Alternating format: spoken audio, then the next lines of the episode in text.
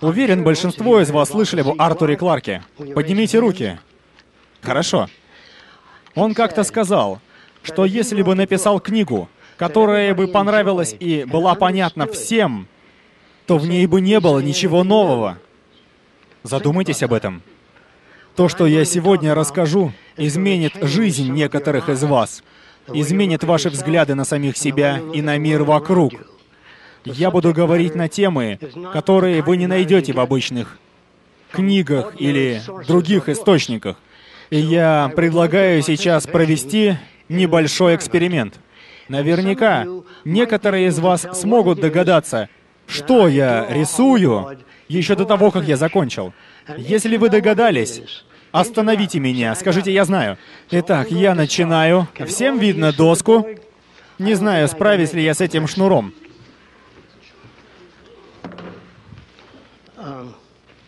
Всем видно доску? Меня хорошо слышно? Хорошо. Когда поймете, что я рисую, остановите меня.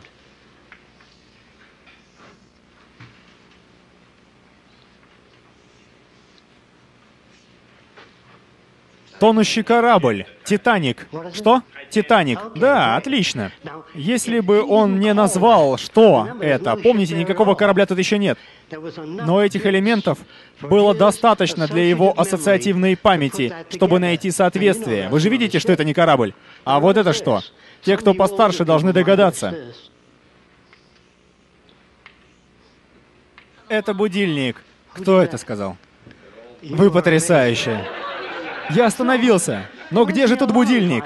Даже если бы она не смогла так быстро догадаться, я прорисовал бы ножки, циферблат, стрелки, пока кто-нибудь не назвал бы ответ. Если кому-то еще не удалось увидеть корабль, я бы продолжил рисовать иллюминаторы, надпись «Титаник» и так далее, пока кто-нибудь не воскликнул «А, Титаник!». Что ж, это была попытка показать вам, что все мы способны принимать решения и делать выводы, не обладая полной информацией о предмете. В этом и заключается уникальность человека. Мы способны сопоставлять вещи, и для этого нам не требуется накапливать много информации. Если вы хорошо уловили суть этого примера, как вы думаете, кто бы мог это быть?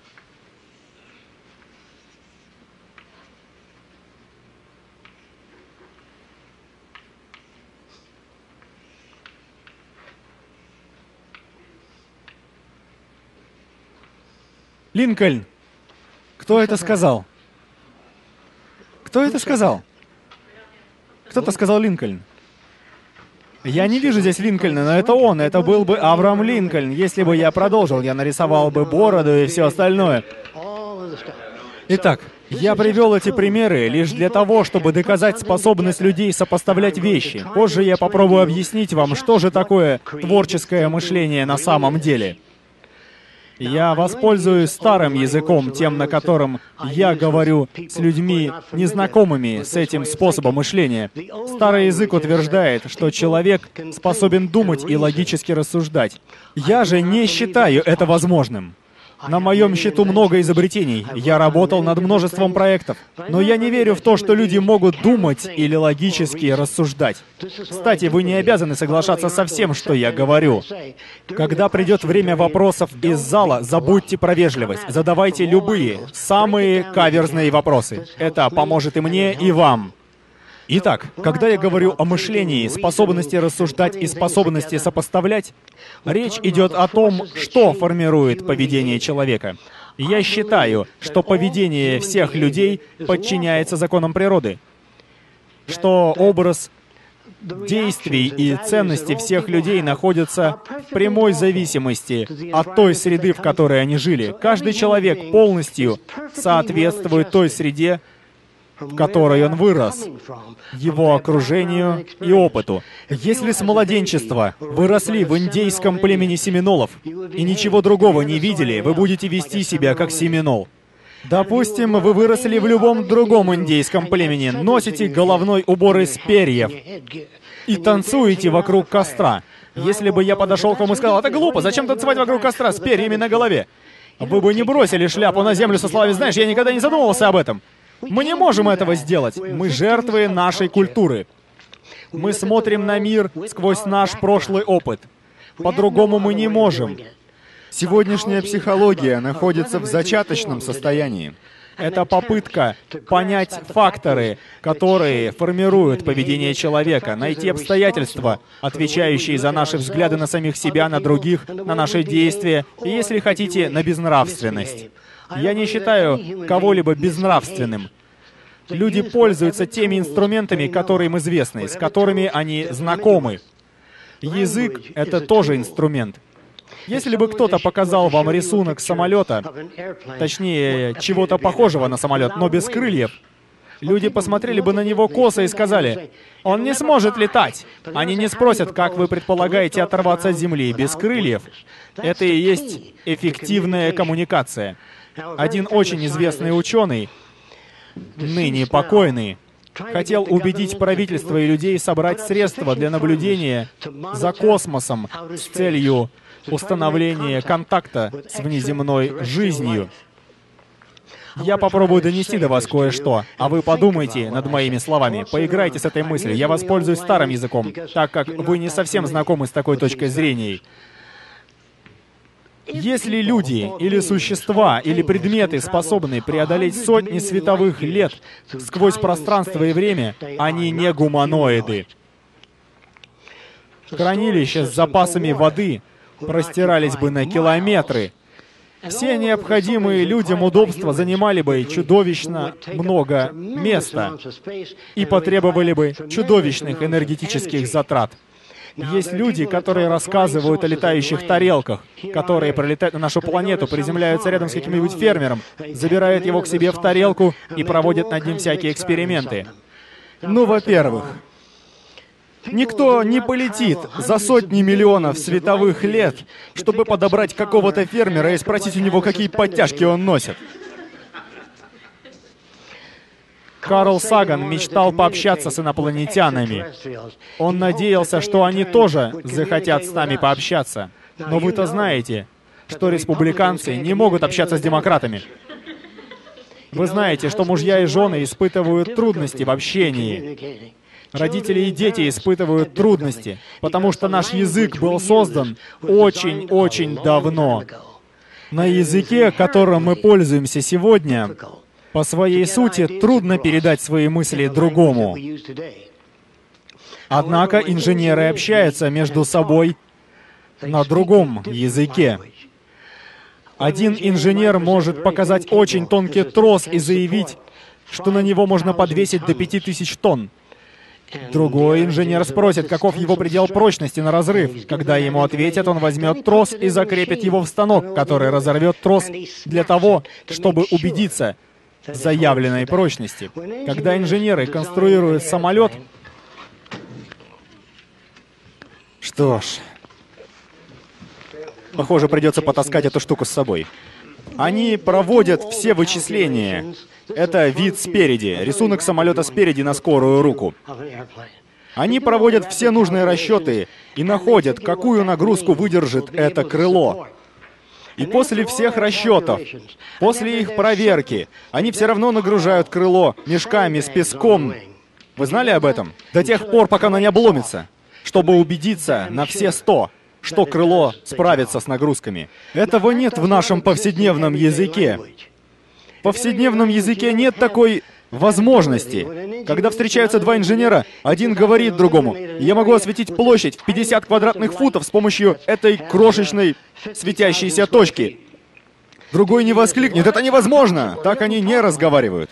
Он спросит, какой тут источник энергии? Какое потребуется напряжение? За счет чего точка светится? Они задают вопросы. Обычный человек скажет, чего? В жизни такому не бывать. Такой подход бытует еще с давних пор. Это язык войн. Ненависти, слепой веры, предрассудков, неспособность задавать вопросы. С этим нужно быть очень внимательным. Помнится, на одной лекции в Принстоне я пытался сказать, что люди не могут думать или рассуждать. На лекции были представители кафедры психологии и социологии. И один из них встал и сказал, «Да ладно, откуда тогда взялись фотоаппараты? Их же не было когда-то. Кто-то должен был подумать о фотоаппарате. Он ведь не появился ниоткуда. Проделав много работы, много лет назад, в Древнем Египте, или же, если вы жили в сельской местности, если в стене сарая было отверстие, например, от выбитого сучка, пасущиеся на улице коровы появились бы на другой стене сарая вверх ногами. В Египте люди ходили такие дома, чтобы увидеть перевернутый мир. Тут было маленькое отверстие, через него дневной свет проникал внутрь, на другой стене можно было увидеть людей, прогуливающихся вверх ногами. Кто-нибудь из вас видел это явление своими глазами? По сути, это и есть пинхол-камера. Простейший фотоаппарат без линзы, просто коробка с отверстием. Кто-то спросил, ну что ж, а как же увидеть изображение? Тогда они поставили прозрачную пленку вот сюда и смогли увидеть перевернутую голову человека или корову. Затем они задались вопросом, а можно ли как-то запечатлеть это изображение? Хорошо, но это не ответ, это всего лишь вопрос. Интересно, а как можно запечатлеть это изображение?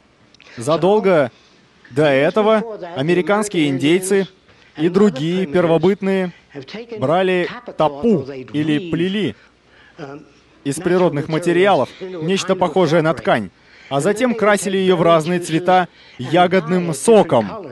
Иногда на ткань падал листок с дерева, и после высыхания на солнце на ней оставалось изображение этого листа. Применение красителей пришло к нам из этого опыта. И все люди, чтобы вы могли меня понять лучше, первый человек, прыгнувший с обрыва с крыльями, погиб. А его Шурин записал, в следующий раз сделайте крылья побольше. Никто, взявшись за задачу, не находит решения сразу же. Ну, если только вы не обладаете огромным опытом в различных областях. Следующий человек прыгнул с крыльями большего размера. Он пролетел немножко, но затем крылья загнулись. И старый рыбак сказал, тебе надо было добавить распорок на крылья, как на лодке, как на мачте. Иначе они не выдержат. Тогда крылья укрепили. И этот человек снова прыгнул с обрыва. Он полетел, но врезался в дерево при этом сильно повредив себе ногу. Его жена сказала, «Знаешь, Джон, у рыбы на хвосте плавник». Прямо в точку. И они приделали к аэроплану хвост. Не было такого, чтобы кто-то просто взял и изобрел телевизор, аэроплан, электрическую лампочку или радио. Ничто из этого не появилось благодаря прогулкам в глубокой концентрации. И затем сквозь какую-то неземную субстанцию Эврика! Идея сформулирована. Так не бывает. Это упорный труд. Я совершаю больше ошибок, чем кто-либо из моих знакомых, потому что я больше пробую. Нет ничего плохого в том, чтобы соорудить нечто и понять, что оно не работает. Ведь именно так мы приобретаем опыт. Нет ничего плохого в критике. Я помню, как мои первые модели аэропланов падали носом в землю, и мне было стыдно за них. Один молодой инженер сказал мне, что нужно откорректировать центр тяжести, сместить крылья ближе к носу. Все мы стоим на плечах друг у друга и вершим будущее. Был и другой вопрос. Но кто-то же должен был изобрести лук и стрелы, кто-то должен был подумать о них. Они не могли взяться из ниоткуда. Что ж, я общался со многими индейцами. И после общения со многими индейцами, вот что я выяснил. Индейцы снимали шкуры с животных. Это очень плохой рисунок шкуры животного, разложенной для просушки на солнце. Когда индейцы вернулись, Шкура уменьшилась в два раза, а она съежилась и стала толще. Им это совсем не понравилось. Тогда они разрезали кожу на узкие полоски, взяли имеющуюся у них рамку и закрепили на ней шкуру. Возможно, вам приходилось это видеть. С помощью кожаных шнурков, чтобы шкура не съежилась. Но когда они нарезали полоски из кожи и оставляли их на солнце, те усыхали и становились толстыми и короткими, что не очень-то радовало индейцев. Много лет прошло, пока один индеец не прикрепил кожаную полоску к палке. Он расщепил концы палки, завязал узлы на кожаной полоске и зацепил ее. Когда он вернулся в надежде, что кожа высохнет и не усядет, палка приняла вот такую форму. Она согнулась. Ага. Он дернул ее. Ух ты! Спустя много лет кто-то взял еще одну деревяшку, ставил ее, натянул тетиву и стрела полетела. Хорошо, но если человек не может думать, откуда тогда появилась видеокамера? Кто-то же должен был подумать о ней, ведь ее не существовало. Вот откуда она взялась. Много-много лет назад, тысячи лет назад, в Китае брали свечу и ставили перед ней лист, в то время бамбуковой бумаги, из которого вырезали фигурки в форме человека и зажигали сзади свечку. Ставили эту свечку за фигуркой, и когда пламя свечи колебалось, человек начинал танцевать, и они играли музыку. Так это начиналось. Как это произошло? У кого-то была свеча и лист бумаги. Итак, Получилось, что он оказался позади свечи и увидел, как движется тень от его пальца. Он извлек из этого урок и стал использовать это явление. Позже случилось нечто интересное. Китайцы брали огромные огромные свитки и разрезали их на куски, а затем связывали их веревкой или ниткой, сделанной из кишок. Связав стопку страниц, получили что-то вроде блокнота. Но для того, чтобы найти нужную страницу, азиаты отмечали уголки страниц специальными символами. Если быстро пролистать страницы, то маленькая точка будет скакать в разные стороны. Что ж, годы спустя кто-то нарисовал следующие друг за другом изображения летящей птицы в углу каждого листа и пролистал блокнот. Птица начала поднимать и опускать крылья. Как-то один француз увидел это и взял небольшие листы картона, которые разместил по кругу. Я попробую быстро нарисовать это, чтобы было понятно. Наверху он установил рукоять, вращение которой приводило картинки в движение по кругу. У китайцев тоже было нечто похожее. В их варианте был прерыватель из бамбука, который задерживал картинку на секунду или долю секунды. Когда ручка вращалась, казалось, что человек на экране шагает. Француз изготовил свой аппарат из медного сплава. Он проделал отличную работу. Когда крутили ручку, человечек двигался более плавно, а не прерывисто, как раньше. Однажды Эдисон увидел устройство, разработанное французом, и перевернул его вот в такое вот положение. Не думаю, что смогу работать с этим микрофоном. На задних рядах меня слышно? Ну и хорошо. Вот как это было.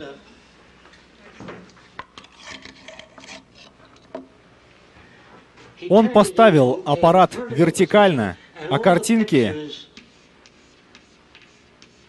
расположил по окружности. И при вращении ручки... Жак, извини, так звук не запишется на камеру. О, прошу прощения. Почему бы тебе не положить его в карман, например?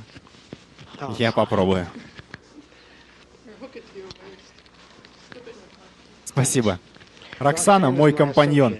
Она работает над зданиями и многими другими нашими разработками в проекте Венера, о котором я расскажу вам чуть позже.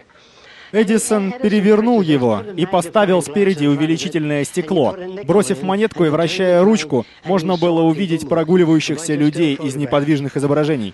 Это был долгий, медленный процесс. Камера была изобретена не одним единственным человеком. Немножко там добавлялось, немножко здесь. И однажды братья Райт прочитали об экспериментальных самолетах, о том, как тысячи людей погибли, пытаясь создать летательный аппарат.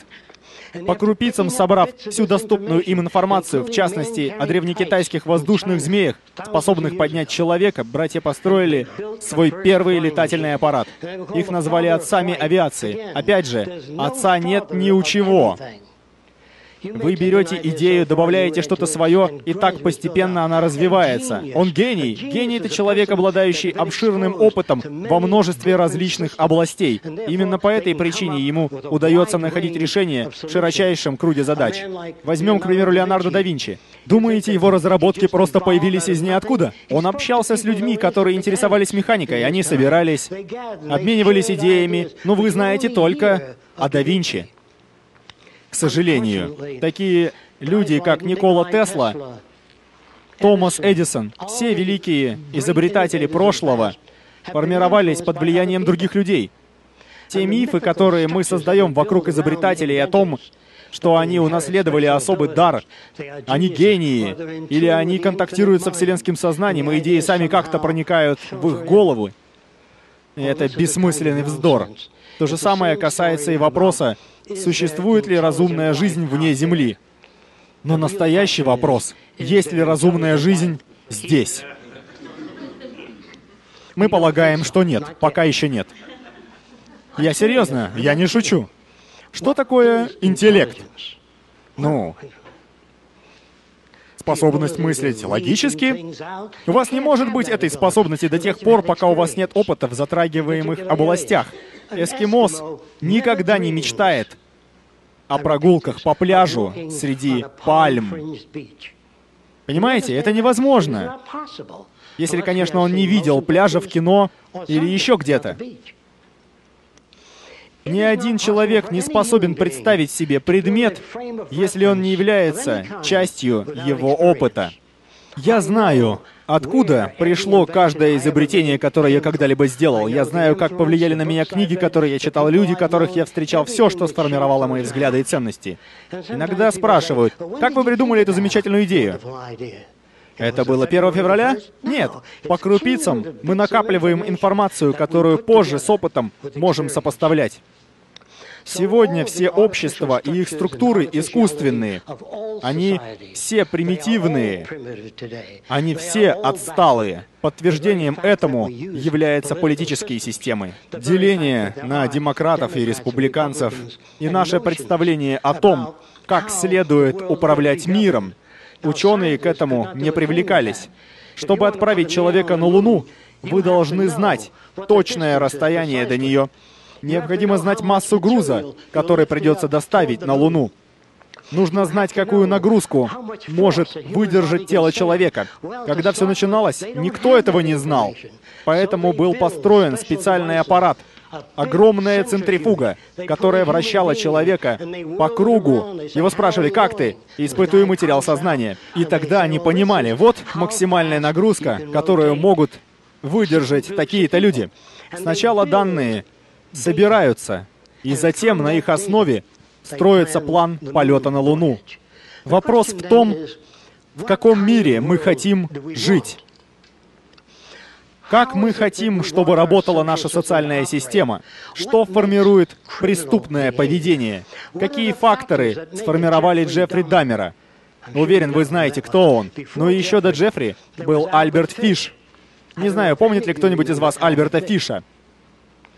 Альберт Фиш был благовидным джентльменом.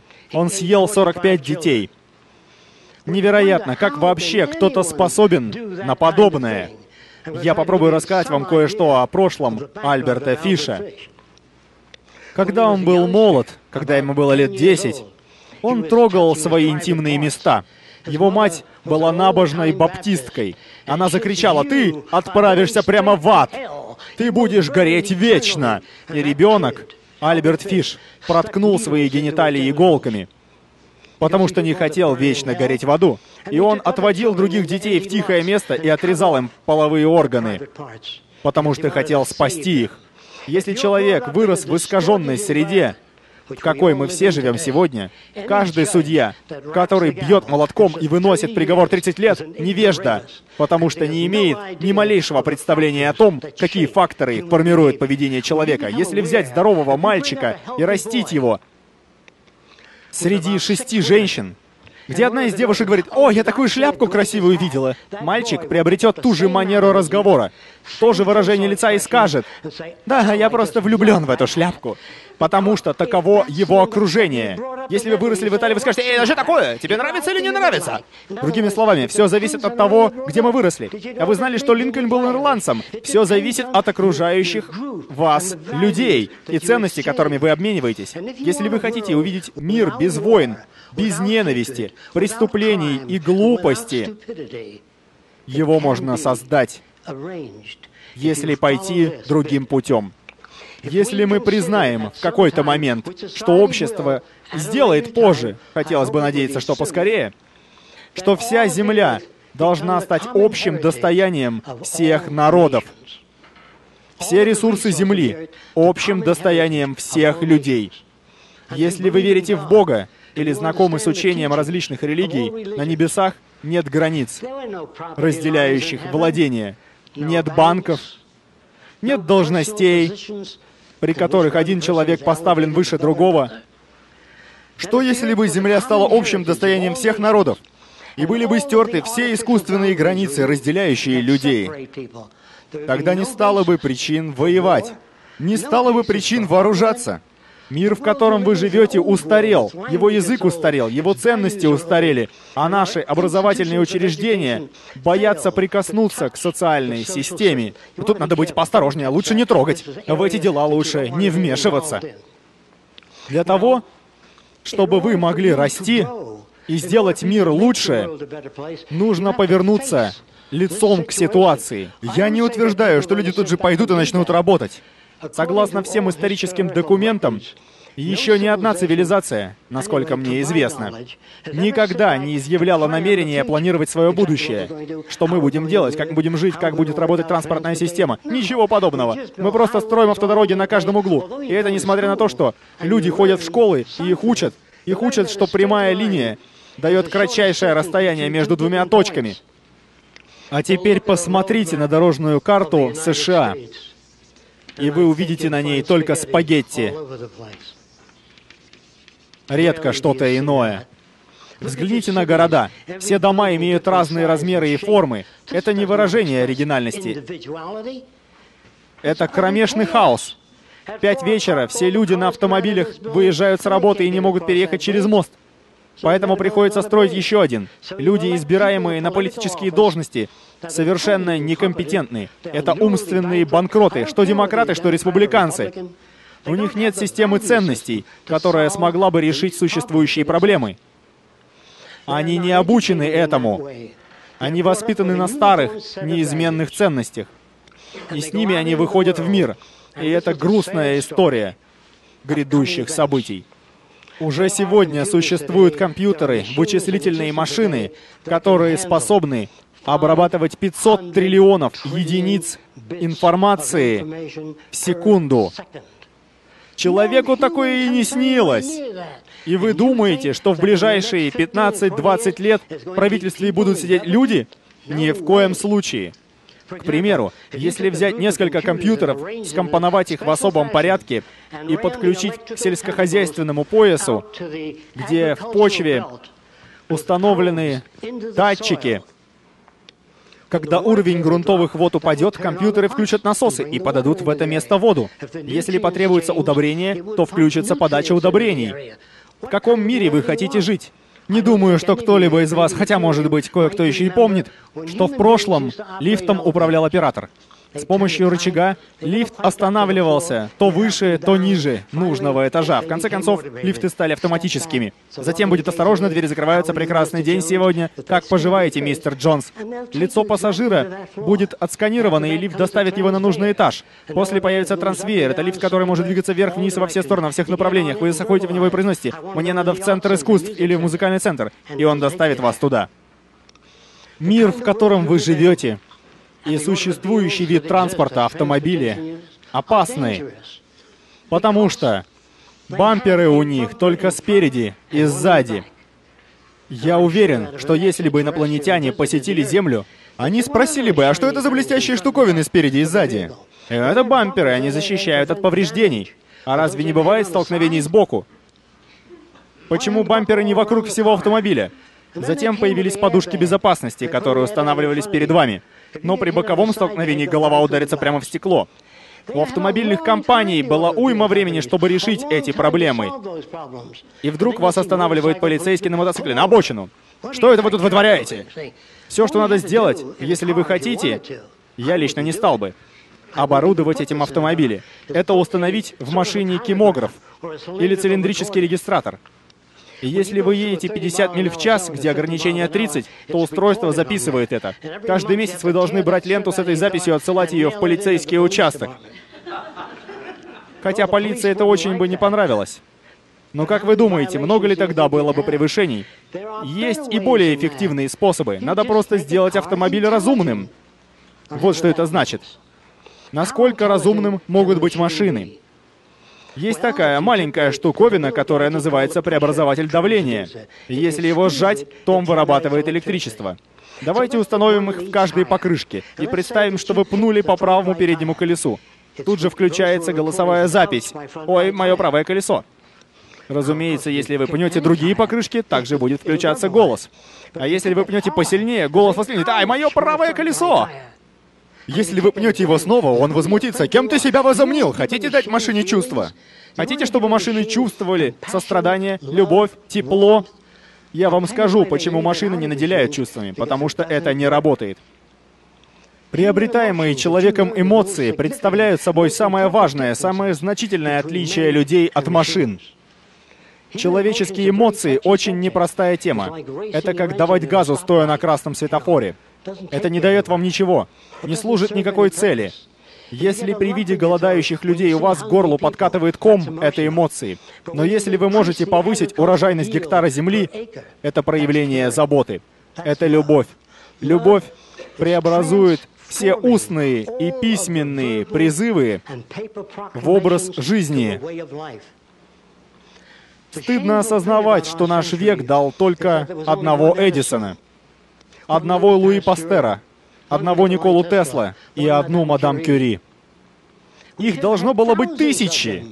И так будет, как только мы избавимся от искусственных границ, которые разделяют людей, как только мы избавимся от национализма, патриотизма. Опять же, я не хочу никого обидеть. Все, что я прошу вас сделать, поразмышлять о моих словах, подумать о них. Это то, к чему призывает проект Венера. Проект Венера — это проект общества, которое объединит все народы. Как это сделать? С помощью универсального языка, чертежа. Если показать чертеж в Японии, они поймут, о чем идет речь. Если выписать медицинский рецепт в Англии, в Японии, во Франции, фармаколог поймет его. Не будет никаких разногласий, не будет никаких сомнений. А что это он тут имел в виду? Все будет понятно. Не то, что в нашем повседневном языке. Язык тепла и любви — это словесные оправдания. Лазейка для тех, кто с помощью слов хочет уйти от ответственности за то, чтобы сделать этот мир лучше для всех людей. Чем умнее ваши дети, тем богаче моя жизнь. Каждый ребенок, принимающий в подворотне наркотики, идет в никуда. В будущем нам придется расплачиваться за это. Следовательно, целесообразно и даже выгодно для самого себя создать лучший мир для всех. Ко мне постоянно обращаются с вопросом, а вы можете спроектировать город, окруженный стеной такой высоты, чтобы когда возникнет проблема 2000 года, или система рухнет, или банки разорятся, мы оказались в безопасности? Я отвечаю, конечно, я могу это сделать, но найдутся люди, которые преодолеют вашу маленькую стену с помощью пусковых механизмов. Нет такого места, где можно спрятаться. У нашего проекта 25 акров земли, его иногда называют второй Эдем. Он прекрасен. Но если вся система навернется, к нашим воротам придет семья с детьми и попросит, нет ли у вас еды хотя бы для детей? На следующий день будет уже 50 человек. Вам кажется, что все вокруг устойчиво, прочно и стабильно, а будущее многообещающее. Но реальность такова. Я видел трехмерный плоттер. Это устройство, которое движется в трех плоскостях. К нему приделали скальпель и загрузили в него Рентгеновский снимок опухоли головного мозга. Машина удалила опухоль у животного в 10 раз быстрее хирурга. А врачи думают, автоматизация угрожает только заводскому рабочему на конвейере. Его заменят, но не меня. У меня умственный труд. Приведу пример. Пишущие машинки, распознающие речь. Сегодня компьютер способен писать под вашу диктовку, исправлять ошибки, перестраивать предложения, давать рекомендации. Как вы думаете, долго ли еще люди будут занимать важные посты в правительстве и на производстве и принимать решения самолично? Мы считаем, что никто не должен принимать решений.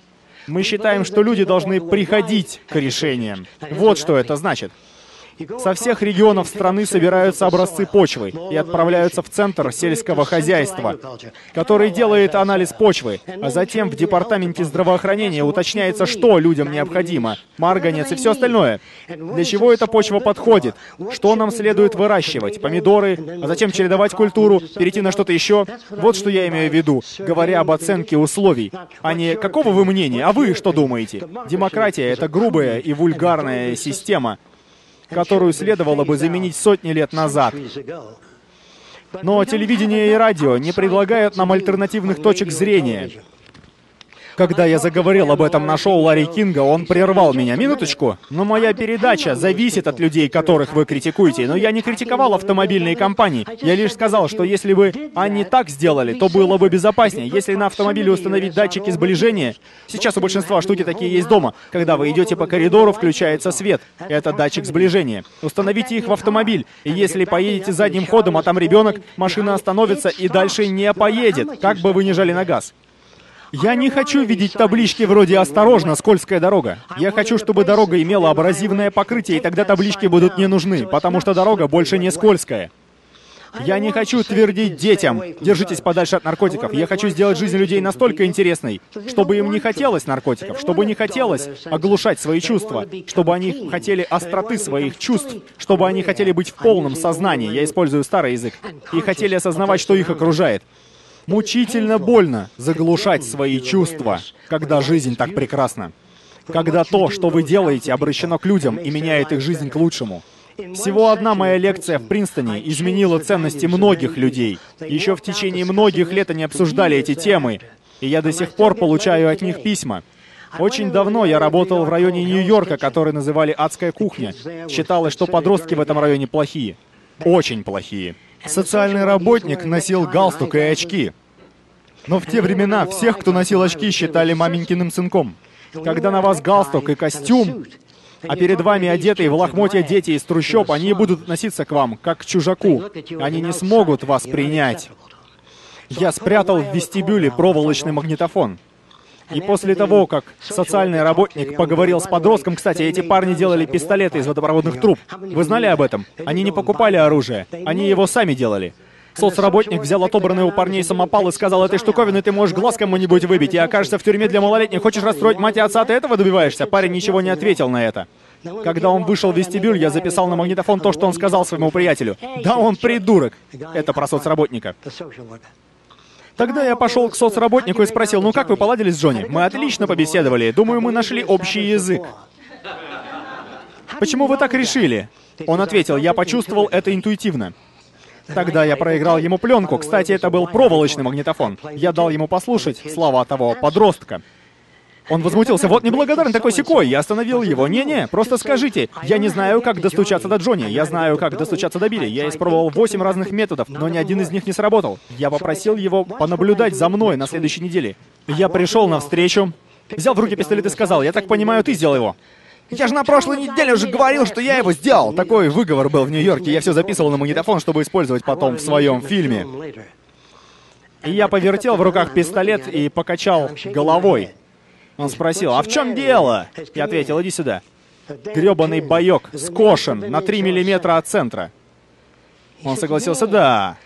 Я добавил, если поставить две шайбы с этой стороны, тогда боек станет точно по центру. Он говорит, эй, ты здесь работаешь? Я с этими придурками? Нет. Можно я приведу сюда своих друзей?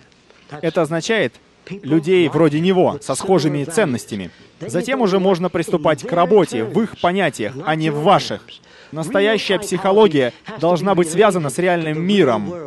Это не теория, не лабораторные эксперименты в школе, где у вас нет контакта с людьми, где нет возможности прочувствовать человека, где вы не можете понять как они отождествляют себя с окружающим миром. Я изменил многих из этих подростков. Я принес им другой пистолет и сказал, я его сделал. «Ух ты!» — удивились они. «Я точняк хотел бы уметь делать такие же пистолеты». Я сказал, что ж, я могу помочь тебе научиться. Серьезно? Что нужно сделать? Вам надо научиться чертить вид спереди, вид сбоку. Знаю, что рисую тут на скорую руку. Чтобы сделать пистолет, его нужно начертить в трех проекциях. Он оживился, я хочу научиться этому. Тогда я посадил его за чертежный стол и, начав с пистолетов, довел его до водных лыж и других вещей. Сегодня многие из них работают конструкторами. Но мне-то говорили, что IQ этих парней было лишь 24, или что-то типа того. До них не достучаться. Одному из этих детей с IQ в 24 я сказал, «Предположим, ты хочешь ограбить ювелирный магазин через дорогу. Как бы ты это сделал? Предложи любой способ». Он ответил, я забросил бы туда мешок с дерьмом. Продавец в ярости побежит за моим другом, а я очищу прилавок. Тут он в своей тарелке. А предположим, что ты хочешь ограбить четвертый этаж, но нет ни лестницы, ни веревки, ни грузов. Как бы ты забрался на четвертый этаж? Через несколько дней один из подростков принес деревяшку. Он даже не знал, что такое клин. Видишь эту деревяшку? Ее можно вставлять между кирпичей, и она хорошо держится при любом расстоянии между ними. Так я могу взбираться по этой гребаной, он, конечно же, не так выражался, а гораздо более грубыми словами.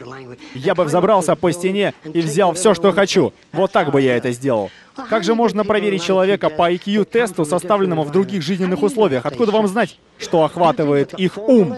Думаете, формалист, который пытается структурировать природу интеллекта или природу творчества, сам не будучи творческой личностью, способен на это? Чтобы научить детей творчеству, я делаю марсианина из каучука, с глазами на усиках и заостренным концом. Они смотрят на него, Фу. А я спрашиваю, до чего нужны четыре глаза на усиках? Подумав, они ответили, можно смотреть назад, вперед, в стороны, вверх одновременно. А что, если бы у него было шесть рук?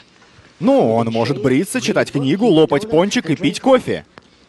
А не фу, как воспитаны мы.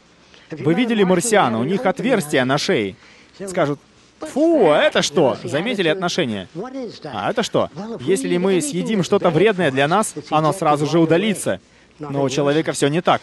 Отрава пройдет через весь ваш организм. В медицинских вузах учат, как прекрасен человеческий организм. Он прекрасен. Это вовсе не так. Вам внушили набор фальшивых искусственных ценностей.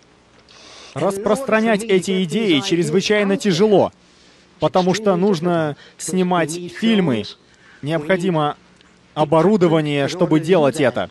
Проект Венера предлагает образ жизни без неопределенности. Язык, который представляет собой гораздо более точное средство общения. Также изменить взаимоотношения между людьми, так чтобы мужчины и женщины не получали раздельные роли чтобы женщина могла сказать, я хочу быть биохимиком или физиком, и могла осуществить это. Когда вы даете девочке куклу, вы делаете установку на будущее, вы начинаете манипулировать людьми. Все боятся контроля над поведением человека. Вы постоянно контролируете поведение. Когда вы берете вашу маленькую девочку на руки, не играй с соседским мальчиком-лютеранином, и снова отпускаете ее, или не разговаривай с той девочкой-католичкой. Вы постоянно делаете детям внушение. Кто тебя любит больше всех на свете? Дядя в кондитерской. Нет, твои мама и папа. Внушения идут безостановочно. А теперь давайте споем все вместе. Мы свободны. Все вместе. Мы свободны. Берегитесь. Когда вы слышите о свободе и о подобных вещах, будьте начеку.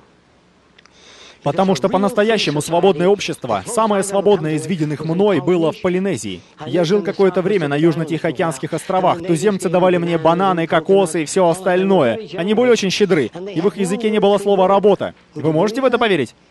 Они рыбачили весь день, они играли, устраивали праздники. И как-то они спросили, «Жак, что ты хочешь?» Я ответил, ну, я хотел бы каноэ, и они построили его для меня и оставили у моей хижины. Но через несколько дней я услышал шорох снаружи. Они все вместе уносили каноэ. И я спросил их, что происходит? Ты не пользоваться. Это другая система ценностей. И мужчины и женщины на острове ходили голышом. Это когда я был там, очень давно. И я никогда не слышал, чтобы кто-то из них шептал своему дружку, «Эй, зацени-ка вон ту цыпочку». Ничего подобного. Они смотрели девушкам в глаза, когда разговаривали с ними. И никогда, ух ты, глянь-ка, не пялились на ноги. Во всех фильмах и во всех кинотеатрах кадр скачет то вверх, то вниз, пониже спины, и вы удивляетесь, почему мужчины такие. Они не такие, общество сделало их такими. Затем на остров прибыли миссионеры. И девушки начали ходить в церковь. Простодушно вслушивались. Миссионеры надели на них футболки. А девушки были без понятия, почему на них надели футболки. Зачем они? Представьте, я прикрыл бы ваш нос. Нельзя ходить в эту комнату, если нос не прикрыт. Что ж, девушки вырезали две дырки в футболках и пришли в церковь. Итак, мы имеем дело со множеством различных культур, субкультур и ценностей. В нашей культуре, если мы хотим развиваться и построить цивилизацию, достойную роду человеческого, мы должны совершить квантовый скачок в наших взглядах на мир, на людей и на самих себя.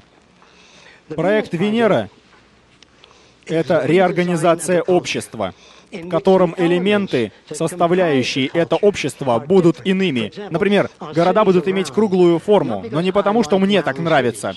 Город круглый, потому в центре города находится социально интегрированный компьютер. Здесь мог бы быть медицинский центр, здесь инженерный центр. Если вы работаете в медицинском центре, то живете рядом среди красивых садов с живыми ручьями и водопадами. Каждый район на одинаковом расстоянии от центра. В этом городе нет машин. Вы садитесь в трансвеер и набираете номер места, куда хотите попасть. В этом городе нет преступлений. Незадолго перед открытием первой библиотеки в США люди возражали. Нельзя этого делать. Книги никто не будет возвращать, их будут оставлять себе, их не вернут. Но этого не случилось.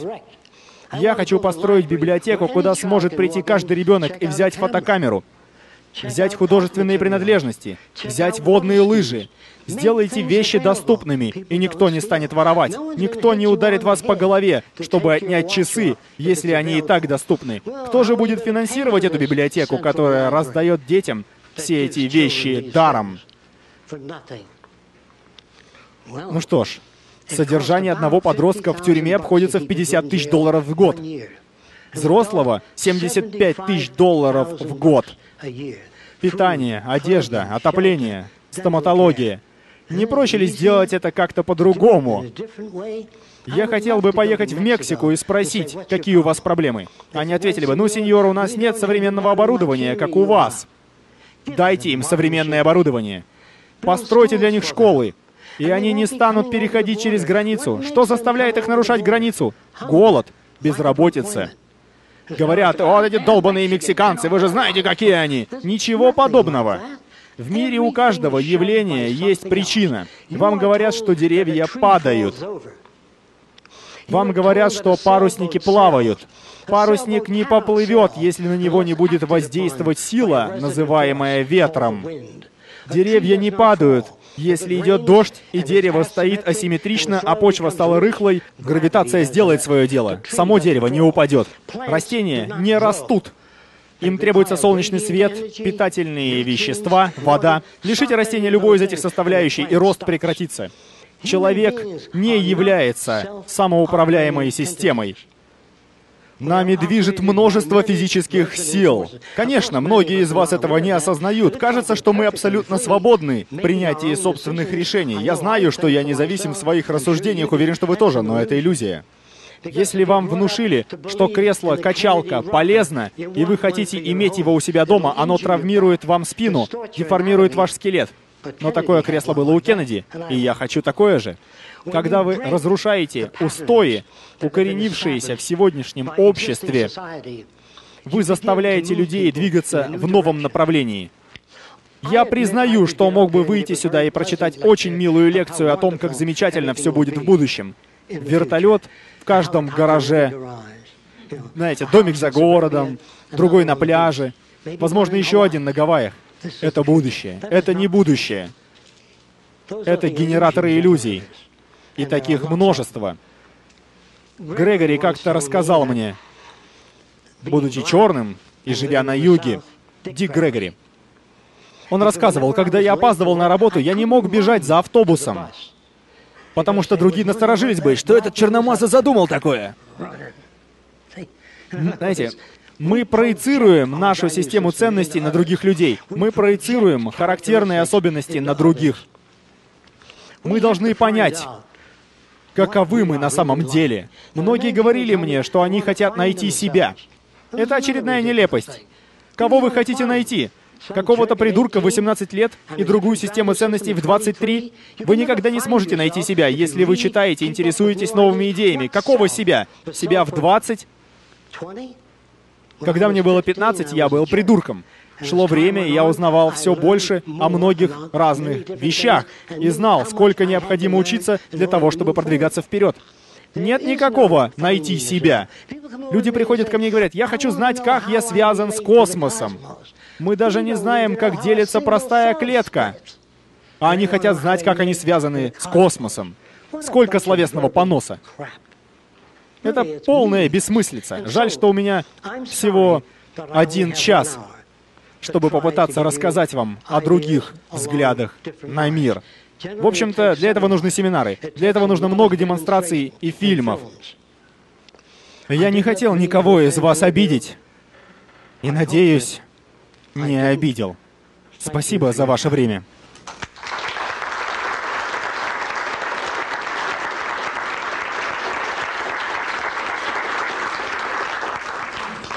Если у кого-то есть вопросы, смело задавайте. Да, пожалуйста. Я учу детей в средней школе. Как вы видите, у меня несколько слабый слух, простите меня.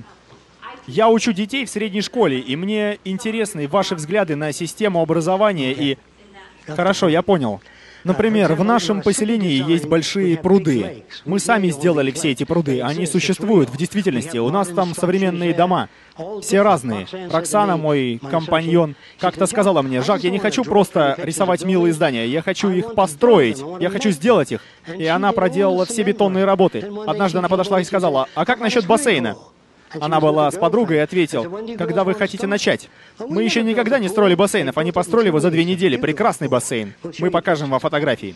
Итак, мы построим большой пруд в городе, а посреди озера островок высотой около 25 метров. На вершине холма мастерская, где дети могут мастерить все, что захотят. Но чтобы туда добраться, придется взять лодку и грести. Не надо выстраивать их парами и командовать «давайте все вместе идем, стоим».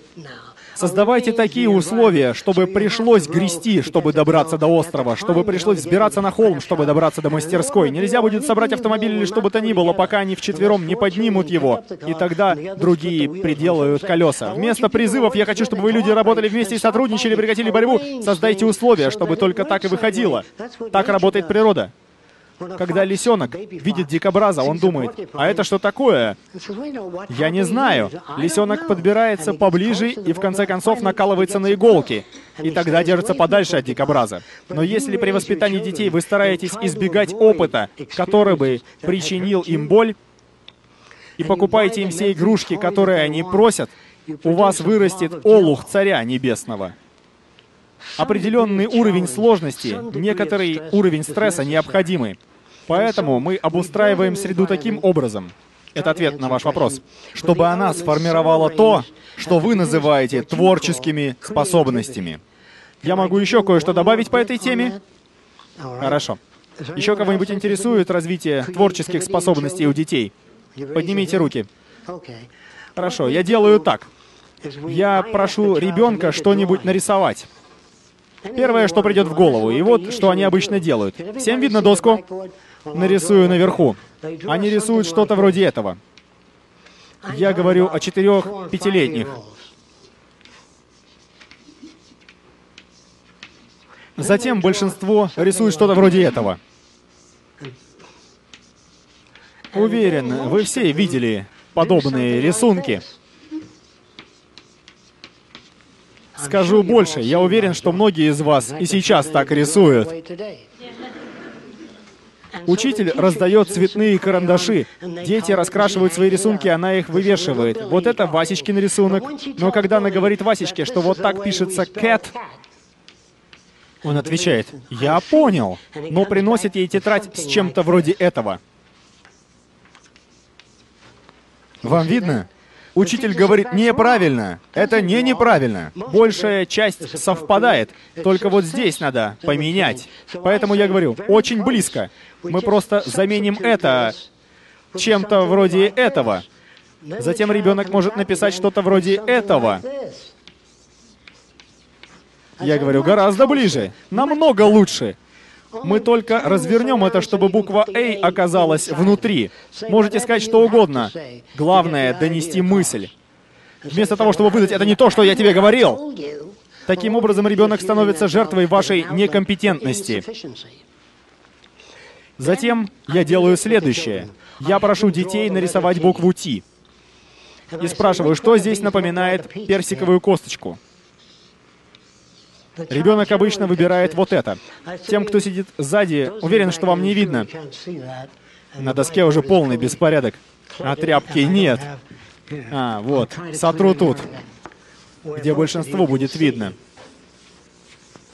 Ребенок рисует букву Т. Он рисует персиковую косточку в центре, затем еще одну справа и одну слева, и стирает косточку посередине. Тогда я спрашиваю, а это что? Они отвечают, это стая птичек летит. Я говорю, хорошо. Теперь спускаемся вниз на полторы косточки и рисуем перевернутую букву V. И ребенок рисует перевернутую V. Затем он рисует птичку под V, отступив на высоту одной косточки. Затем он дорисовывает еще одну птичку и полукруг снизу, еще одну косточку сверху и здесь одну. Тогда я спрашиваю, а это что? Это сердце. Я говорю, хорошо, пририсуем половинки сердца. От верхней части бровей до нижней части носа. Они переходят от этого неуклюжего детского рисунка к этому менее чем за полчаса. Я говорю о пятилетних, которые переходят на этот уровень, рисуют спортивные автомобили с разных ракурсов. Мы даем им карандаши и мел, потому что мы хотим, чтобы они проявили свои художественные способности. Вы не можете проявить что-либо, если для этого нет никакой основы или структуры. Если вы сидите в лесу и медитируете на свой пупок в течение трех лет, вы познаете его в мельчайших деталях и ничего более.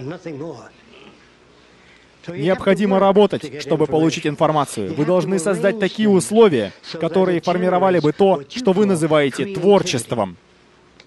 Один психолог во время моей лекции сказал, «Я знаю двоих детей, которые выросли в одной и той же среде. Если среда — это все, почему один стал бандитом, а другой — священником? Если среда все решает, откуда такие различия?» В тот момент, когда вы берете на руки одного ребенка и начинаете играть с ним, а другой стоит в стороне с надутыми губами, вы сеете ревность и зависть. Нет такой вещи, как одна и та же среда. Когда я беру на руки мою дочурку, то беру и моего старшего малыша. Нельзя работать с одним ребенком. Почему ты не следишь за порядком у себя в комнате? Вот брат твой следит всегда, а ты постоянно разбрасываешь свои вещи. И когда брат споткнется на лестнице и упадет, другой заулыбается. Скрытой улыбкой но заулыбается. Итак, мы сами же и создаем все эти искусственности в нашем мире. Нам необходимо вмешаться и внести изменения. Для тех из вас, кто хотел бы узнать больше о проекте Венера, у нас есть фильмы, аудиолекции и книга, знакомящая с основными концептуальными положениями проекта. Еще вопросы? Я не могу отвечать подробно, не хватает времени. Да? У вас довольно интересные взгляды на будущее, но как же быть с человеческой натурой? Как быть с чем? С человеческой натурой. Натура или природа человека — это то, какие действия и поступки одни люди замечали за другими на протяжении многих лет. Казалось, что среди них были и жадные, и ревнивые, и завистливые, даже среди животных. Если взять кошку, и положить ее себе на колени в присутствии собаки, то та может зарычать. И психолог сказал, вот это я и называю натурой животного. Когда я попросил его зайти ко мне в лабораторию через неделю, через пару дней работы собака уже виляла хвостом, когда я брал кошку себе на колени. Потому что я подкармливал собаку перед тем, как взять кошку на руки. Собака видит в кошке угрозу своему благополучию. Собака хочет, чтобы хозяин ласкал ее, а не кошку. Итак, вы заставляете собаку испытывать эти противоречивые чувства. Однако это возможно, чтобы в одной комнате 15 детей ладили. Без ревности, без зависти. Это не природа человека, это поведение человека, сформированное культурой. Если бы вы выросли в Китае в былые времена, вы держали бы руки в рукавах, ходили шажками и носили длинную косу. И твердили, такова природа человека. Ничего подобного, это влияние среды на ваше поведение. Танцы, то же самое. Танцы изменяются с течением времени, музыка меняется со временем. Нет никакой человеческой природы. Подумайте об этом, поразмышляйте. Есть различные градации поведения. Если мы хотим понять, какие факторы формируют нашу систему ценностей, формируют наши взгляды на мир, мы должны обратиться к нашему прошлому и исследовать эти вопросы. Мне жаль, что я не могу уделить больше времени подробностям. Я даю лишь общий обзор проекта «Венера». Да. А вы упомянули универсальный язык. Речь идет о чем-то вроде эсперанто? Нет, это не то. Или интерлингва? Нет, это не то. Слова должны иметь физический референт. Это означает, что... Предположим, мы взяли пробу вольфрама и направили на нее высокочастотный звук. Отразившийся от вольфрама звук даст узор, который выглядит на экране вот так. Это, к примеру, мог быть никель. Это железо. Итак, мы научимся читать этот узор. Слово «вольфрам» будет писаться вот так в будущем. Поэтому всегда, как в химии, или, например, когда фармаколог читает рецепт, допустим, у врача разборчивый почерк, он прочтет рецепт и точно выберет указанное лекарство. Мы не хотим проявления оригинальности в этой области. Здесь необходима согласованность. Уместна ли вообще такая вещь, как оригинальность? В ближайшие несколько лет слово «оригинальность» уйдет по той же дорожкой, что и все остальные грубые и вульгарные выражения.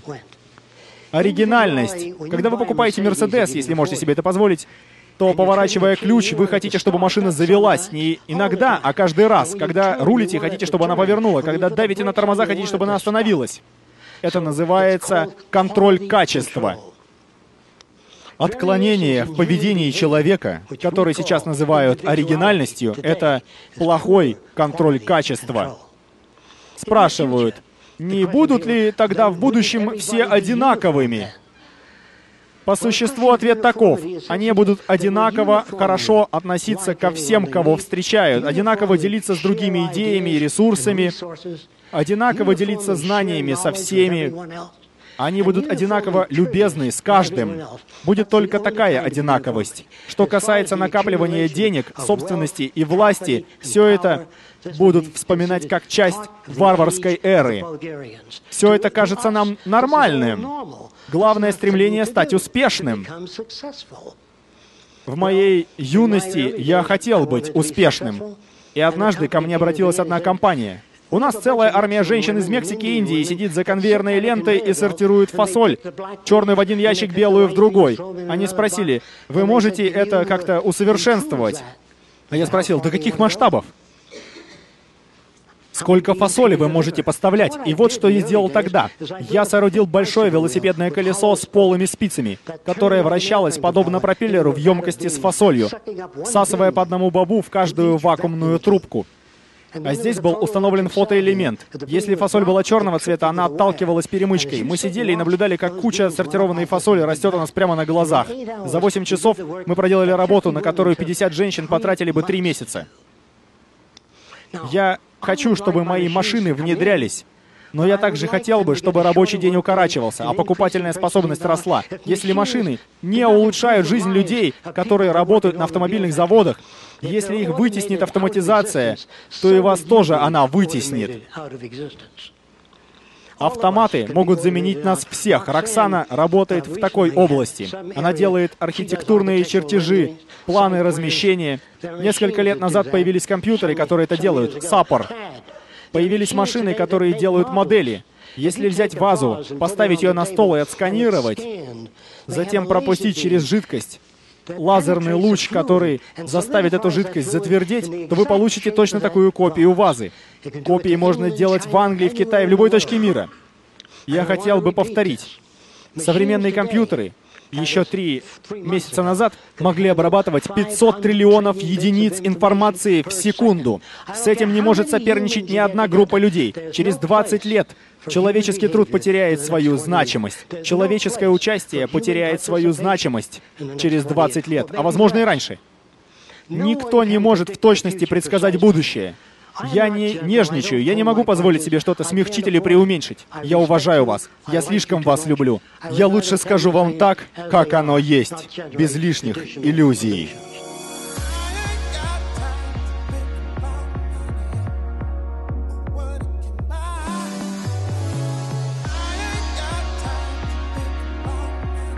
Озвучено на студии Rumble специально для проекта Венера.